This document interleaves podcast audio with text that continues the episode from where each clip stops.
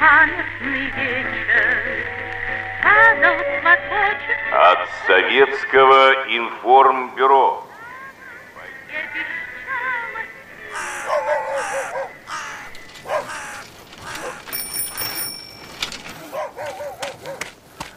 Хозяева, есть кто живой? Письмо вам.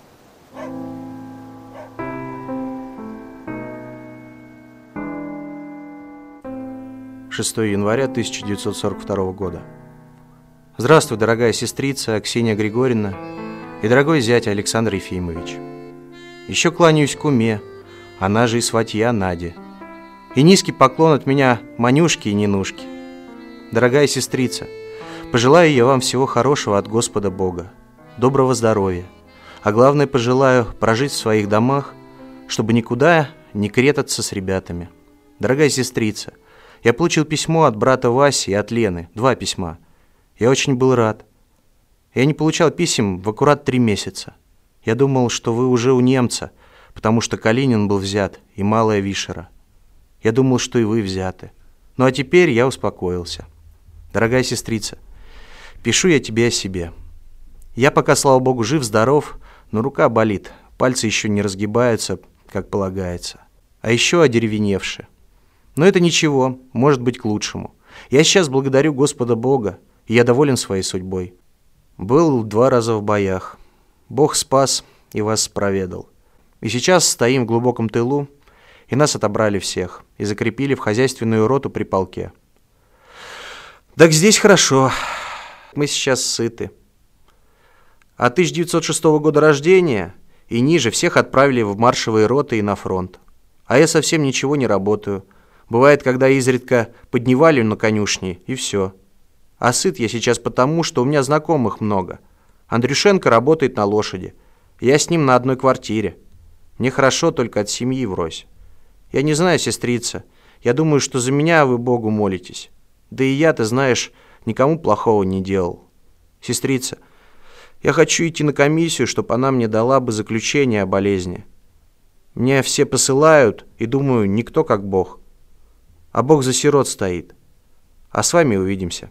Сестрица, скажи маме, чтобы она не плакала. Я с ней увижусь.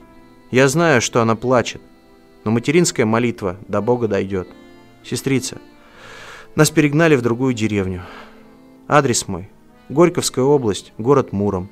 Дмитровская Слобода, Октябрьская улица, дом 47.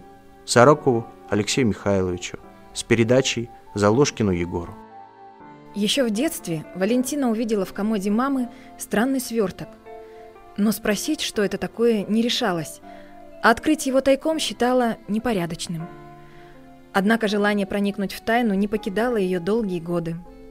Будучи уже взрослой, Валентина Александровна все-таки узнала у мамы, что так бережно хранила она долгие годы. Когда Ксения Григорьевна развернула холщовую тряпочку, ее дочь была даже слегка разочарована – в ней лежали пожелтевшие от времени письма.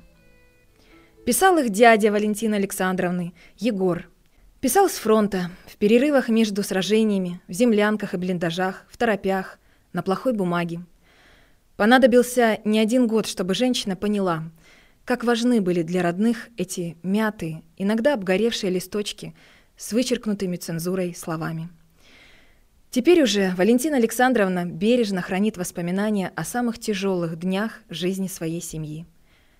О судьбе Егора Григорьевича, который начал свой боевой путь в 1939 году на финской войне, а после ее окончания на несколько дней вернулся домой и тут же ушел на другую войну, Великую Отечественную.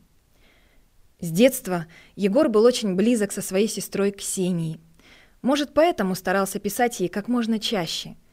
Последнее письмо от него пришло в 1944 году. С войны Егор не вернулся. Это был подкаст «Бессмертного полка.